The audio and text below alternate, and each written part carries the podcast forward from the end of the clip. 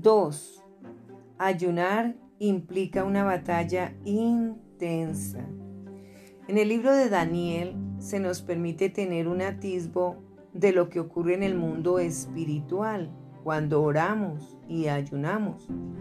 La Biblia dice que 21 días después de que Daniel comenzara su ayuno, recibió la visita de un mensajero celestial, el cual la mayoría de los eruditos bíblicos creen que era Gabriel. El ángel le dijo, no tengas miedo, Daniel. Tu petición fue escuchada desde el primer día en que te propusiste ganar entendimiento y humillarte ante tu Dios. En respuesta a ella, estoy aquí. Durante 21 días, el príncipe de Persia se me opuso. Versículos 12 y 13. Las oraciones de Daniel fueron oídas de inmediato, pero las respuestas no llegaron enseguida.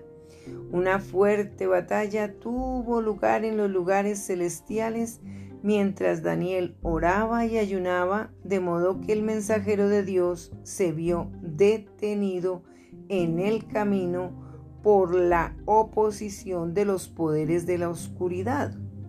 Cuando ayunas, la batalla es tanto física como espiritual.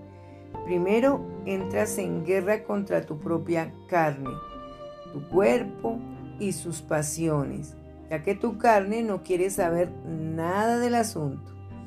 También combates contra el enemigo de tu alma, cuyo objetivo final es destruirte.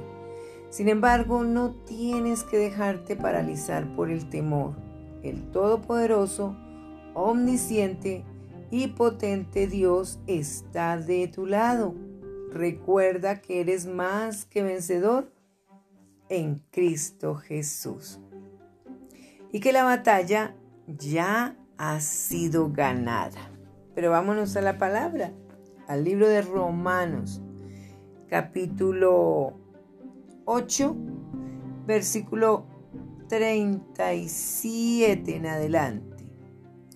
Antes en todas estas cosas somos más que vencedores por medio de aquel que nos amó, por lo cual estoy seguro de que ni la muerte, ni la vida, ni ángeles, ni principados, ni potestades, ni lo presente, ni lo porvenir, ni lo alto, ni lo profundo, ni ninguna otra cosa creada nos podrá separar del amor de Dios, que es en Cristo Jesús, Señor nuestro. Y esa es la gran ganancia. Saber que estamos protegidos en la roca que es nuestro amado Jesucristo. Que hay luchas espirituales que nosotros no luchamos porque hay ángeles guerreros y Dios pelea por nosotros esas batallas. Pero aquí, en el cuarto, en el carro, donde quiera que estés, tú libras una batalla cuando decides orar cuando decides ayunar, cuando decides interceder por los demás, ahí estás librando una batalla espiritual.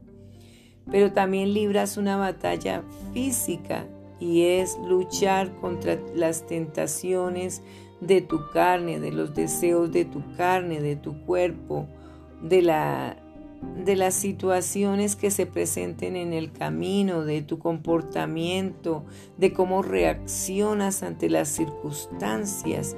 Esas son luchas de nuestra carne, porque nuestra carne quiere que todo le satisfaga.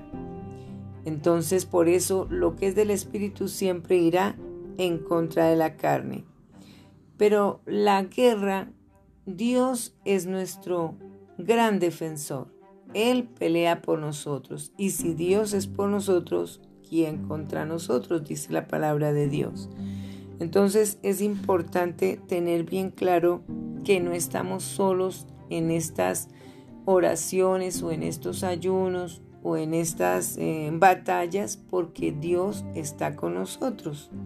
No estamos solos, así que no hay nada que temer, sino confiar plenamente en Dios ir como en el Salmo 23, Jehová es mi pastor, nada me faltará. En lugares de delicados pastos me hará descansar. Junto a aguas de reposo me pastoreará y me guiará por amor de su nombre. Entonces Dios dice también ahí en el Salmo 23, dice que aunque andemos en valle de sombra de muerte, no temeremos mal alguno, pues tú estarás con nosotros. Tu vara y tu callado aliento nos infundirá y adereza mesa delante de o en presencia de nuestros angustiadores. Y ciertamente el bien y la misericordia nos seguirán todos los días de nuestra vida y en la casa de Jehová moraremos por siempre. Entonces tengamos esa tranquilidad, esa paz y esa seguridad de que Dios es por nosotros y que Él está ahí cuidándonos.